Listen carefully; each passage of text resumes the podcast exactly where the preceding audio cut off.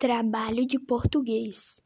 Os personagens do livro Menino Sem Pátria são Marcão, o filho mais velho de Zé Maria e Tererê, irmão de Ricardo, Pla, pa, Pablo e de Nicole. A história acontece em exílio no Chile.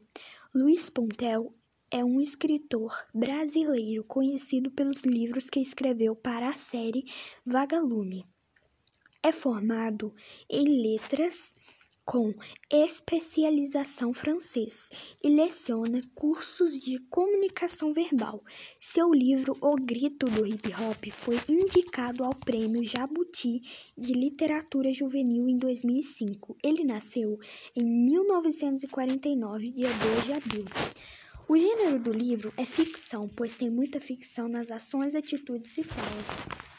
Enredo de Menino Sem Pátria enfoca uma história de uma família que se vê obrigada a deixar o Brasil após a redação do jornal em que o pai trabalha ser invadida.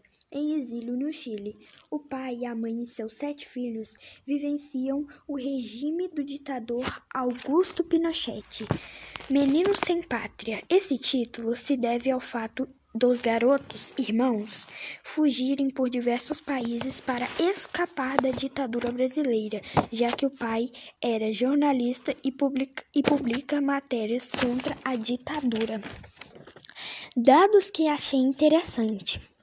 Apesar de ter sido público originalmente em 1981, o livro só integrou a série Vagalume em 1988.